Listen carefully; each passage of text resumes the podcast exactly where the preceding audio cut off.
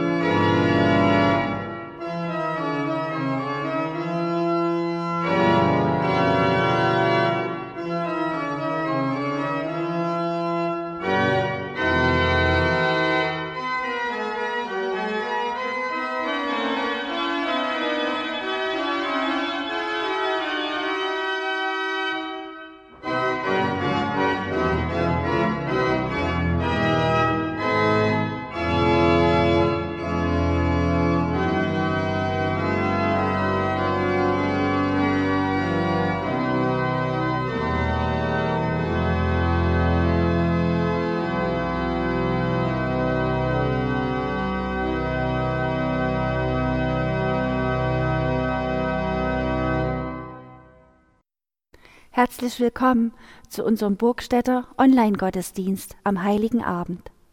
Vielleicht können oder wollen Sie aufgrund der aktuellen Pandemiesituation nicht am Gottesdienst in unserer Stadtkirche teilnehmen.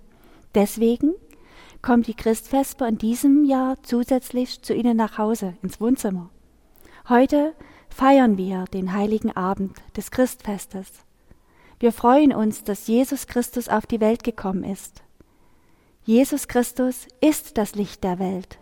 Sein Glanz soll über allen und in alles hineinstrahlen und leuchten, was uns umgibt und bewegt, was uns erhebt und bedrücken kann, was uns dankbar macht und fragen lässt.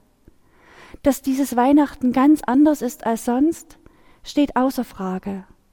Doch was an Weihnachten wirklich wichtig ist, hat die Autorin Susanne Niemeyer treffend auf den Punkt gebracht. Wir müssen Weihnachten retten. Das höre ich im Moment ständig. Ich glaube, das müssen wir nicht. Weihnachten braucht keine Rettung. Weihnachten rettet uns. Es hat 2000 Jahre überstanden, ist durch den Dreißigjährigen Krieg gegangen, war bei den Pestkranken, hat sich an die Seite der Verfolgten gestellt und sich nicht darum gekümmert, ob Lametta am Baum hing. Weihnachten hängt nicht davon ab, ob fünf oder zehn zusammen feiern. Weihnachten lässt sich nicht machen. Klöße zur Gans sind schön, aber nicht notwendig. Die Geschichten sind da, der Stern ist da, Menschen sind da an vielen verschiedenen Orten. Die Fantasie ist da, sich auf den Weg zu machen, Ausschau zu halten, was trägt wenn es nicht das Gewohnte ist. Und die Hoffnung ist da, dass es winzige Anfänge gibt, die zur Rettung werden. Wir feiern diesen Gottesdienst im Namen Gottes, des Vaters, des Sohnes und des Heiligen Geistes. Amen. Wenn Sie mögen, dann singen Sie gern beim folgenden Lied mit. Ich stehe an deiner Krippen hier.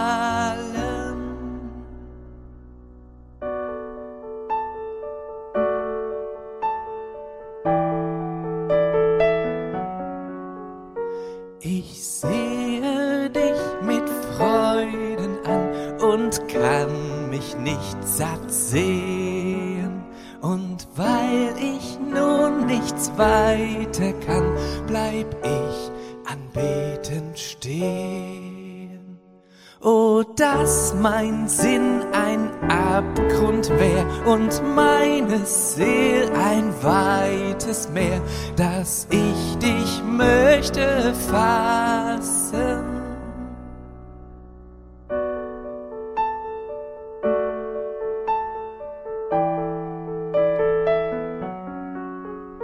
Du fragtest nicht nach Lust der Welt, noch nach des Leibes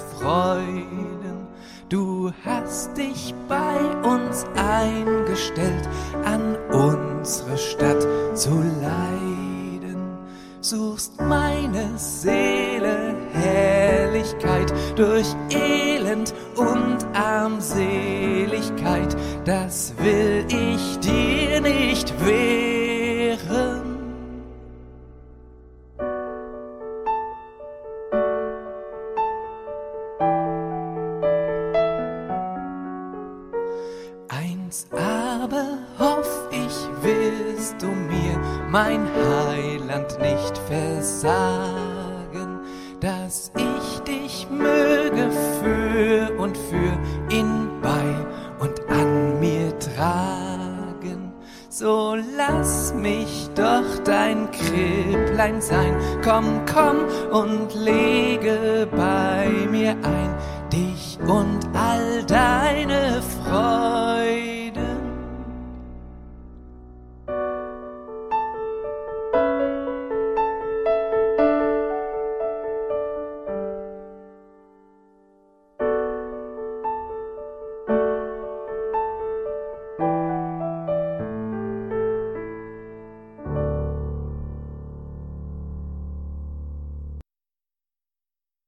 Ich lade Sie ein zum Gebet. Großer Gott, du bist Mensch geworden in dem kleinen Kind in der Krippe. Du lebst im kleinsten wie im größten. Du erhellst die Dunkelheit unserer Nächte mit deinem Licht. Wir bitten dich, ziehe in unsere Herzen ein, mit deiner Freundlichkeit, mit deinem Frieden, mit deiner göttlichen Menschlichkeit. Lass uns in dieser Nacht spüren, wir sind nicht allein. Du kommst in unser Leben. Aus der Krippe von Bethlehem leuchtet für uns Licht, Leben und Liebe. In dieser Nacht und in allen anderen Nächten unseres Lebens. Von Ewigkeit zu Ewigkeit. Amen. Wir hören die Weihnachtsgeschichte aus dem zweiten Kapitel des Lukas-Evangeliums, die Verse 1 bis 20. Es begab sich aber zu der Zeit, dass ein Gebot von dem Kaiser Augustus ausging, dass alle Welt geschätzt würde. Und diese Schätzung war die allererste und geschah zur Zeit, da Quirinius Statthalter in Syrien war. Und jedermann ging, dass er sich schätzen ließe, ein jeglicher in seine Stadt.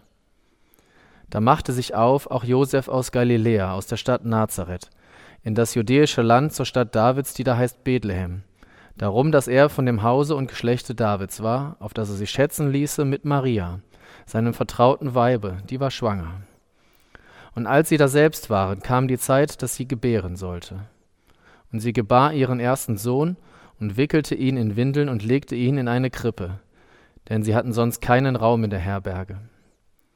Und es waren Hirten in derselben Gegend auf dem Felde bei den Hürden, die hüteten des Nachts ihre Herde. Und des Herrn Engel trat zu ihnen, und die Klarheit des Herrn leuchtete um sie. Und sie fürchteten sich sehr. Und der Engel sprach zu ihnen, Fürchtet euch nicht. Siehe, ich verkündige euch große Freude, die allem Volk widerfahren wird.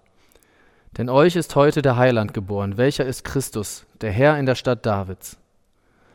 Und das habt zum Zeichen. Ihr werdet finden, das Kind in Windeln gewickelt und in einer Krippe liegen. Und alsbald war da bei dem Engel die Menge der himmlischen Herrscharen, die lobten Gott und sprachen, Ehre sei Gott in der Höhe und Friede auf Erden bei den Menschen seines Wohlgefallens. Und da die Engel von ihnen gen Himmel fuhren, sprachen die Hirten untereinander, Lasset uns nun gehen gen Bethlehem und die Geschichte sehen, die da geschehen ist, die uns der Herr kundgetan hat.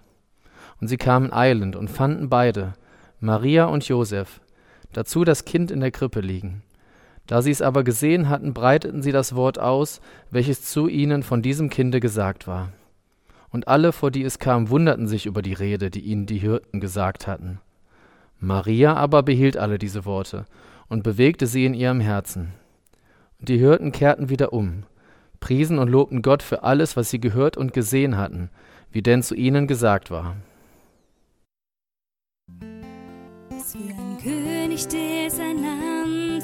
Verlässt für mich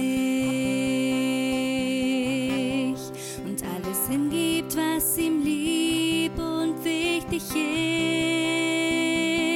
ist, der sich aufmacht und weit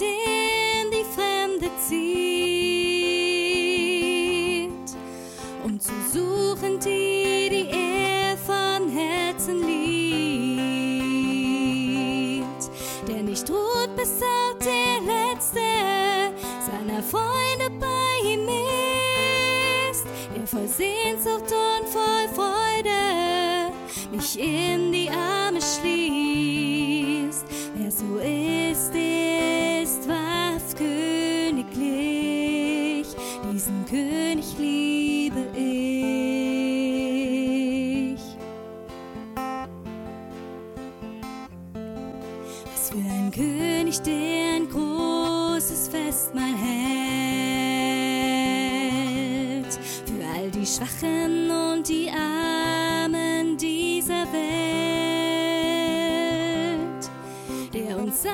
Brüder, seine Schwestern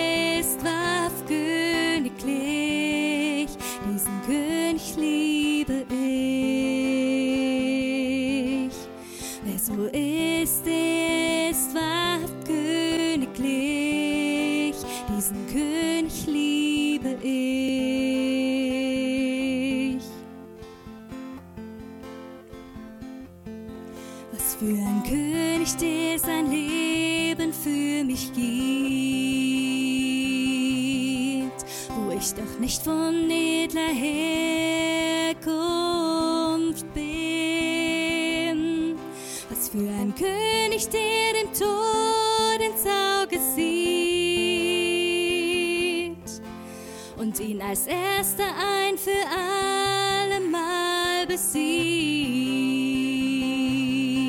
Was für ein König, der den Weg geht, der noch nie gegangen ist, weil dieser Weg für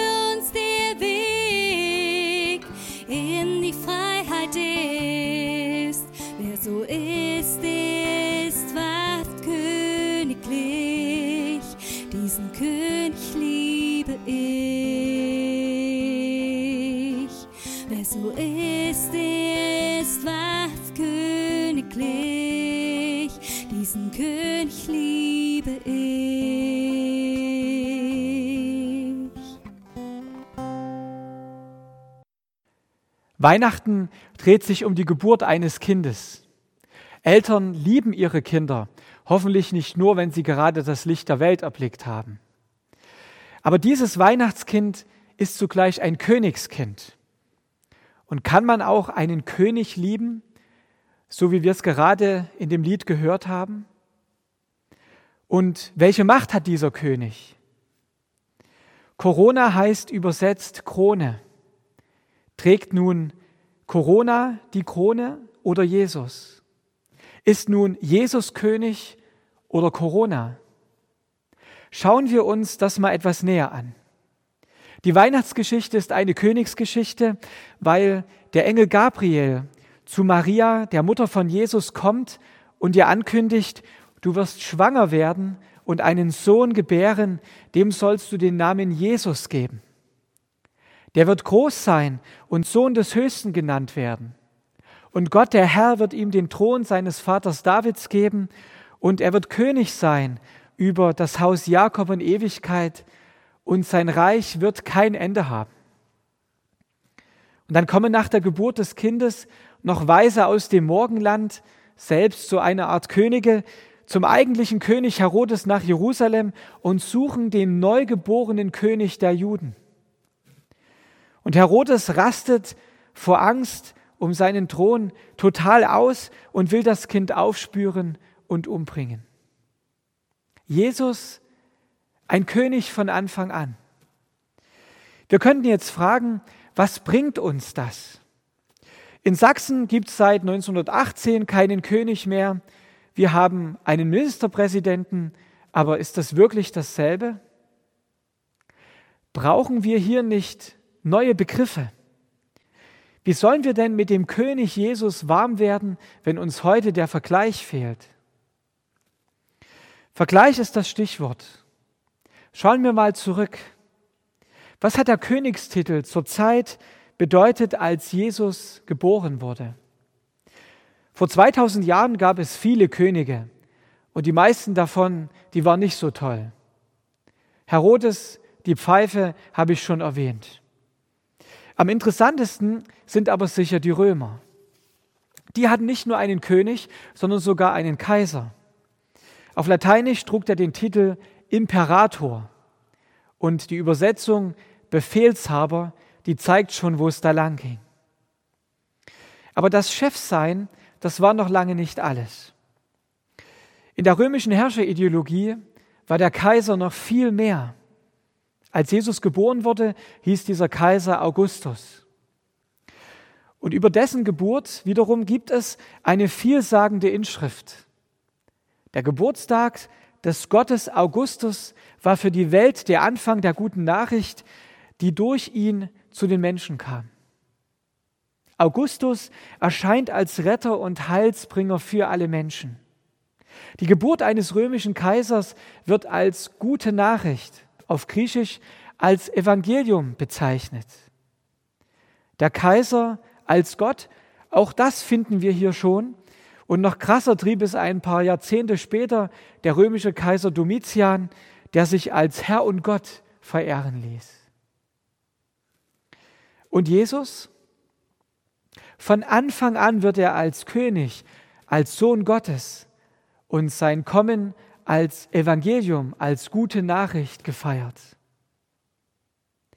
Aber wenn wir uns die biblischen Berichte anschauen, dann sehen wir, der König Jesus ist der totale Antikaiser. Mehr krasser Gegensatz zu Herodes, Augustus und Co geht nicht. Jesus wird nicht in einem königlichen Gemach geboren, sondern kommt in einer Art Stall zur Welt. Und auch später residiert Jesus nicht in einem Palast, sondern er ist fast pausenlos unterwegs. Jesus umgibt sich nicht mit Dienern, die ihm alles abnehmen, sondern er macht sich selbst die Hände schmutzig und er dient. Und Jesus spricht mit Vollmacht, seine Worte haben Gewicht, aber er setzt seine Macht nicht mit Gewalt durch, sondern er wirbt um das Vertrauen der Menschen.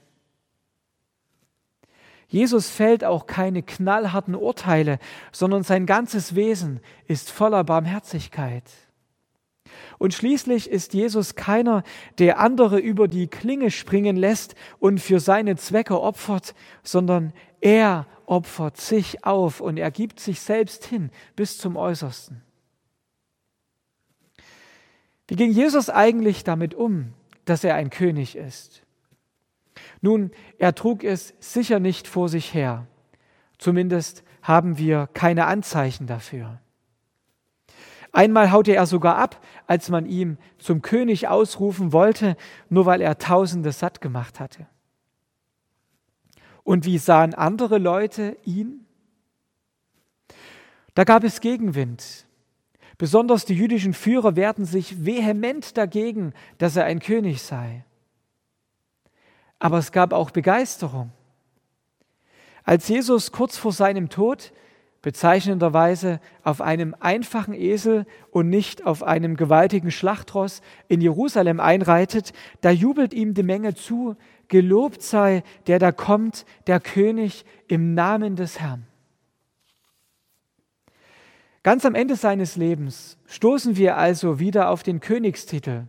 Und er spielt auch eine zentrale Rolle, als Jesus vom römischen Statthalter Pontius Pilatus verhört wird als ihm der Prozess gemacht wird. Pilatus fragt ihn, bist du der König der Juden? Und Jesus antwortet ihm, du sagst es. Bei seiner Verurteilung wird Jesus eine Dornenkrone aufgesetzt, um ihn zu verspotten. Und die Inschrift seines Kreuzes von Pilatus angebracht und auch als Spott gemeint, sie sagt, doch die Wahrheit. Jesus von Nazareth, König der Juden. Der Evangelist Johannes versteht Jesu Tod als Erhöhung am Kreuz, sozusagen als eine Art Thronbesteigung. Und in der Johannes-Offenbarung begegnet uns Jesus noch einmal als Opferlamm, das doch König ist und einmal alles Böse besiegen wird. Das Lamm wird sie, die Feinde, überwinden, denn es ist der Herr aller Herren und der König aller Könige. Was für ein König. Jesus ist eine andere Art König, als wir heute erwarten. Und Jesus ist auch eine andere Art König, als die Leute vor 2000 Jahren gern gehabt hätten. Sie waren auf der Suche nach einem Baumeister, der das Haus bauen sollte, von dem sie dachten, dass sie es wollten. Aber er war der Architekt, der mit einem neuen Bauplan kam, einem, durch den sie alles bekommen würden, was sie brauchten, aber innerhalb eines neuen Rahmens. Sie suchten einen Sänger, der das Lied anstimmen sollte, das sie schon lange Zeit vor sich hergesummt hatten, aber er war ein Komponist, der ein neues Lied brachte, gegenüber dem die alten Melodien, die sie kannten, bestenfalls die Hintergrundmusik abgeben konnten. Er war der König.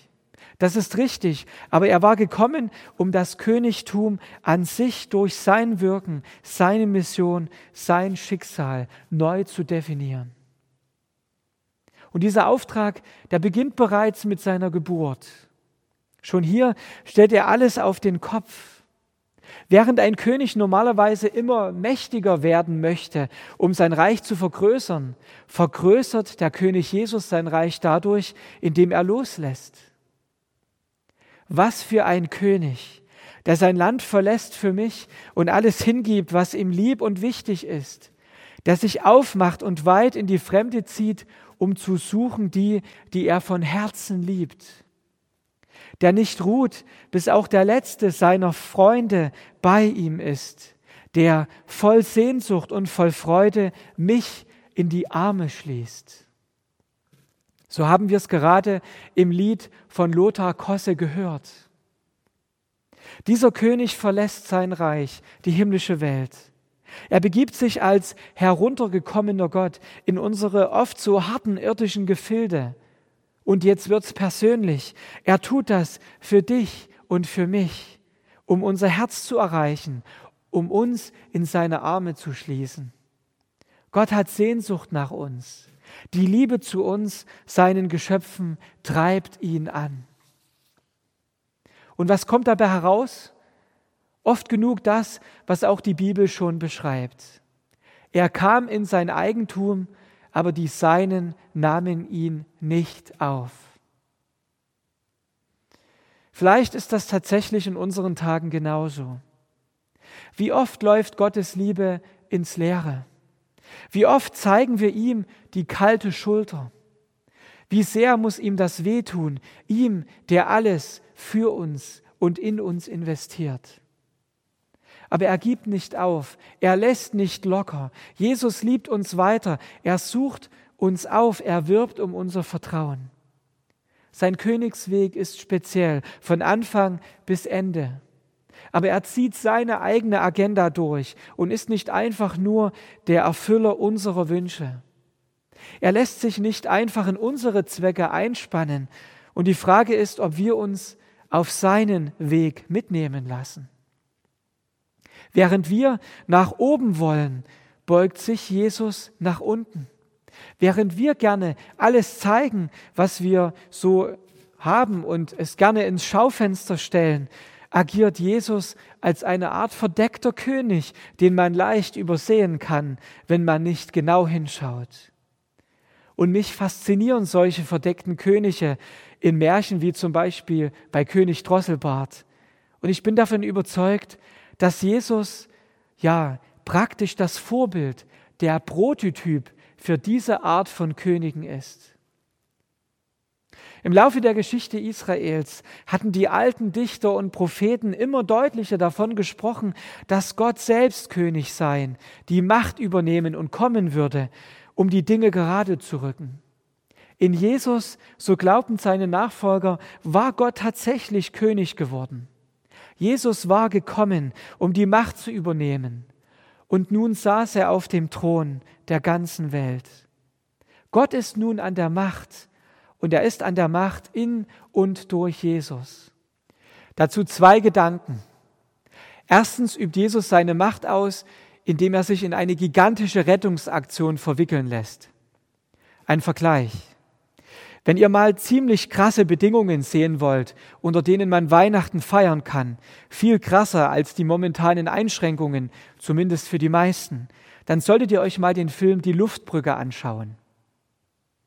Lydia und ich, wir haben das vor einigen Tagen getan und der Film zeigt die dramatische Situation im Westteil Berlins 1948, 49, als die Sowjetunion nach dem Ende des Zweiten Weltkrieges in einer Art Kraftprobe alle Land- und Wasserwege durch ihre Besatzungszone blockierte. In einer gigantischen Rettungsaktion versorgten nun amerikanische und britische Flugzeuge die Bevölkerung monatelang auf die einzige noch mögliche Weise über den Luftweg. Nicht nur die Piloten, auch das gesamte Bodenpersonal musste vollen Einsatz zeigen, oft bis zur totalen Erschöpfung. damit circa zweieinhalb Millionen Westberliner überleben konnten und nicht dem Hunger, der Kälte oder einer Typhusepidemie zum Opfer fielen. Die Hilfe kam von oben. Gott sei Dank gab es Menschen, die bereit waren, sie zu leisten. Weihnachten ist auch so eine Art Luftbrücke. In einer gigantischen Rettungsaktion des Königs überbrückt Gott den Abstand zu uns und landet ganz in dieser Welt, um uns mit dem zu versorgen, was wir wirklich brauchen. Mit Liebe, mit Zuwendung, mit Hoffnung, mit Vergebung, mit Heilung, mit Heil. Und der König Jesus kommt in eine Welt im Krisenmodus. Auch ohne Corona ist das ja schon so. Unser kalter Krieg, ist das nicht all der Hass, die Aggression, das Misstrauen, die Not, das Leid, die kleinen und großen Wunden, die wir uns so gegenseitig zufügen, das tödliche Virus namens Sünde? Immer wieder flammt das auf und wir haben eine tiefe Sehnsucht nach jemandem, der die Dinge in Ordnung bringt. Gott selbst hat dafür gesorgt. Weil Jesus gekommen ist, haben wir Frieden mit Gott, Vergebung unserer Schuld, ewiges Heil. Das entspricht nicht unbedingt dem, was wir von einem König erwartet haben, aber es ist doch so viel größer und wichtiger als ein Umsturz der politischen Verhältnisse. Damals wie heute. Aber dafür brauchte es einen König, der all das verkörpert, was wir an guten Königen so schätzen. Souveränität, Kraft, Durchsetzungsvermögen, Einsatz und Menschlichkeit. Zweitens übt Jesus seine Macht durch den Dienst seiner Boten aus. Zur Zeit Jesu gehörten zu einem König seine Herolde. Die gingen von Stadt zu Stadt und verkündeten, wir haben jetzt einen neuen König. Das ist nichts mehr, über das man diskutieren müsste. Es ist einfach eine Tatsache. Und je eher man sich darauf einstellt und sein Leben daran ausrichtet, desto besser. Seit Weihnachten haben wir einen neuen König. Jesus beginnt Gottes Reich zu bauen. Weihnachten ist das Krönungsfest. Und als seine Jünger sind wir seine Herolde, seine Boten, wenn wir bereit sind, unser Leben nach ihm auszurichten und ihm zu dienen. Darum geht es an Weihnachten, dass wir Jesus zum König unseres Lebens krönen, dass wir ihn anbeten wie die Hirten und die Weisen in der heiligen Nacht, und dann die Charakterzüge ausbilden, die auch der König hat. Liebe, Wahrheit, Demut, Barmherzigkeit. Und auch wenn wir manches erleiden müssen, in Not sind oder Zweifel durchleben, wir tun das nie allein, sondern immer an der Seite des Königs. Unter seiner Herrschaft werden wir Segen erfahren. Unter seiner Herrschaft werden wir wachsen und gedeihen. Seine Herrschaft will uns zu Menschen machen, die auch mit Enttäuschungen und verändernden Wünschen umgehen können, die geduldig sind im Warten, die auch in Zerbrochenheit Hoffnung erleben, einfach weil sie ganz von der Liebe Jesu bestimmt sind. Seit Weihnachten baut Jesus sein Reich, das nicht von dieser Welt, aber schon in dieser Welt ist. Jesus hat einmal gesagt, ich bin ein König. Ich bin dazu geboren und in die Welt gekommen, dass ich die Wahrheit bezeuge. Wer aus der Wahrheit ist, der hört meine Stimme. Sein Reich wächst, wenn Menschen die Wahrheit erkennen über sich selbst, über diese Welt und über Gott und auf ihn hören. Der König Jesus baut sein Reich mit denen, die sich ihm in Freiheit und in Liebe zuwenden. Gott baut sein Reich nicht mit militärischer Gewalt, sondern er greift durch die Geburt eines Kindes in die Weltgeschichte ein. Nicht indem er Leben vernichtet, sondern indem er neues Leben schafft. Ist Weihnachten deshalb ein enttäuschendes Fest? Vielleicht. Hat Gott uns nicht mehr zu bieten, als dass er als Kind in einem Stall zur Welt kommt? Nein, aber damit gibt er uns doch alles, worauf es letztlich wirklich ankommt. Kann man diesen König lieben? Ich meine ja, denn er ist nicht einfach ein anderer Mensch oder ein anderer Mann. Der König Jesus ist Gott selbst, dem wir unendlich viel zu verdanken haben. Was anderes als Liebe könnte eine angemessene Reaktion unsererseits darauf sein, wo wir doch heute schon bei viel geringerem von Liebe reden. Jesus, den König lieben, so persönlich ist christlicher Glaube. Denn nicht unser Verhalten macht uns zu Christen, sondern das Verhältnis zu Jesus, dem König. Die Krone gehört Jesus, nicht Corona. Und wenn wir äußerlich wachsam sind auf das Virus, aber unsere innere Aufmerksamkeit auf Jesus richten, dann wird das Virus nicht all unser Denken bestimmen und uns auch nicht total blockieren. Die Krone gehört Jesus, nicht Corona. Auch wenn wir mit dem König manches erleiden. Als Kinder Gottes sind wir auch Königskinder. Und ganz am Ende der Bibel wird uns etwas von Gott zugesagt, wenn wir bis zuletzt an der Seite des Königs stehen. Fürchte nicht vor dem, was du leiden wirst. Sei getreu bis an den Tod, so will ich dir die Krone des Lebens geben. Amen.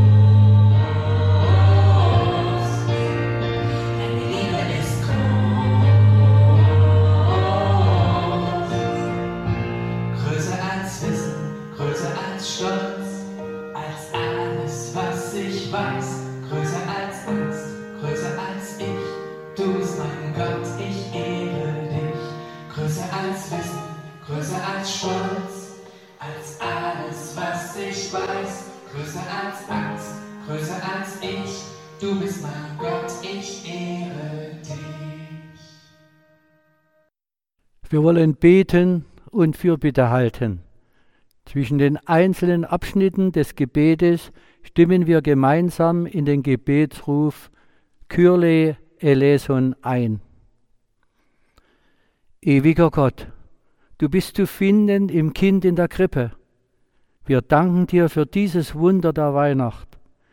In Jesus bist du uns Menschen gleich geworden und hast dieses irdische Leben mit uns geteilt. Wir rufen dich an. Kyrie eleison. Wir bitten dich, bringe Frieden in den Unfrieden der Welt und mache uns zu Werkzeugen deines Friedens. Wir bitten für die christlichen Gemeinden in unserer Stadt, auch für die weltweite Christenheit. Lass uns in der Gemeinschaft des Glaubens Zeugnis geben von deiner Zuwendung zu allen Menschen.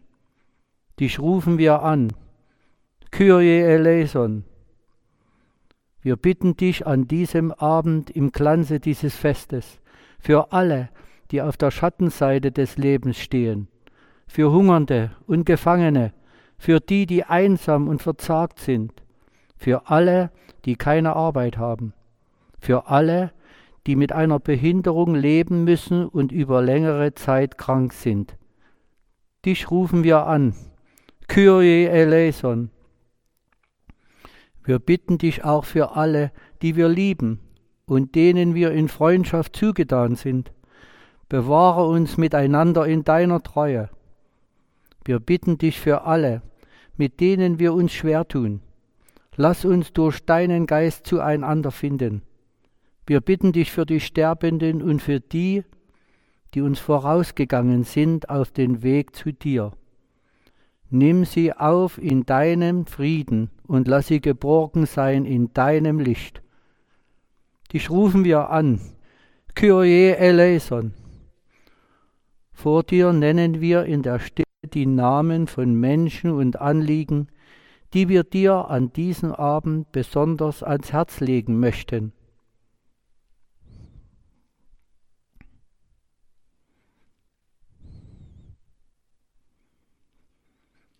Für das alles rufen wir dich an, Kyrie eleison.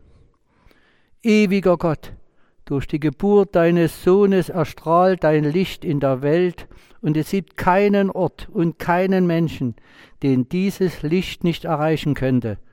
Das ist unsere Hoffnung. Das lässt uns glauben. Das soll unsere Liebe bestimmen. Darum bitten wir im Vertrauen auf Jesus Christus, deinen Sohn, unseren Bruder unter den Menschen, unseren Herrn für Zeit und Ewigkeit. Gemeinsam mit den Christen der Welt auf der ganzen Welt beten wir. Vater unser, der du bist im Himmel, geheiligt werde dein Name, dein Reich komme, dein Wille geschehe, wie im Himmel so auf Erden.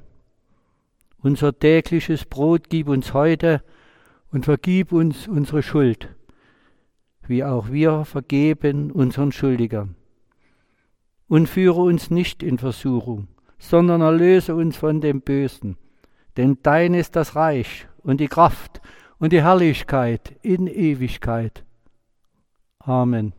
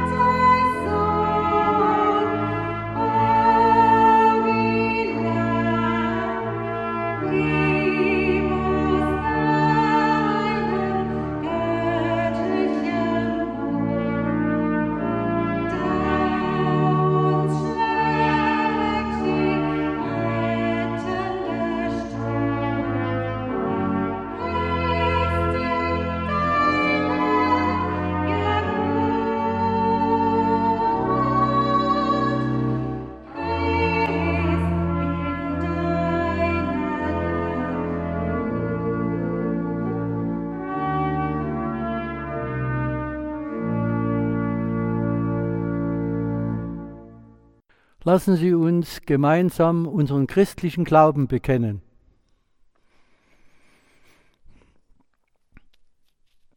Ich glaube an Gott, den Vater, den Allmächtigen, den Schöpfer des Himmels und der Erde, und an Jesus Christus, seinen eingeborenen Sohn, unseren Herrn, empfangen durch den Heiligen Geist, geboren von der Jungfrau Maria, gelitten unter Pontius Pilatus, gekreuzigt, gestorben und begraben, hinabgestiegen in das Reich des Todes, am dritten Tage auferstanden von den Toten, aufgefahren in den Himmel. Er sitzt zur Rechten Gottes, des allmächtigen Vaters. Von dort wird er kommen, zu richten die Lebenden und die Toten. Ich glaube an den Heiligen Geist, die heilige christliche Kirche, Gemeinschaft der Heiligen, Vergebung der Sünden, Auferstehung der Toten und das ewige Leben. Amen. Der Herr segne dich im Licht von Bethlehem, das aufgestrahlt ist mit der Geburt Jesu im Stall, und er behüte dich. Der Herr lasse leuchten sein Angesicht über dir im Licht von Bethlehem, dessen Klarheit die Hirten umgab in der heiligen Nacht, und er sei dir gnädig. Und der Herr erhebe sein Angesicht auf dich im Licht von Bethlehem, zu dem die Weisen aus dem Morgenland unterwegs waren, und er gebe dir Frieden. Auch wenn in diesem Jahr vieles ganz anders ist, als wir es bisher kennen, steht doch die Botschaft vom Kind in der Krippe, von unserem Gott, der als Mensch auf die Welt gekommen ist. Diese Botschaft hat Bestand über alle Zeiten. In diesem Sinne wünschen wir Ihnen und Ihrer Familie ein gesegnetes, besinnliches Weihnachtsfest.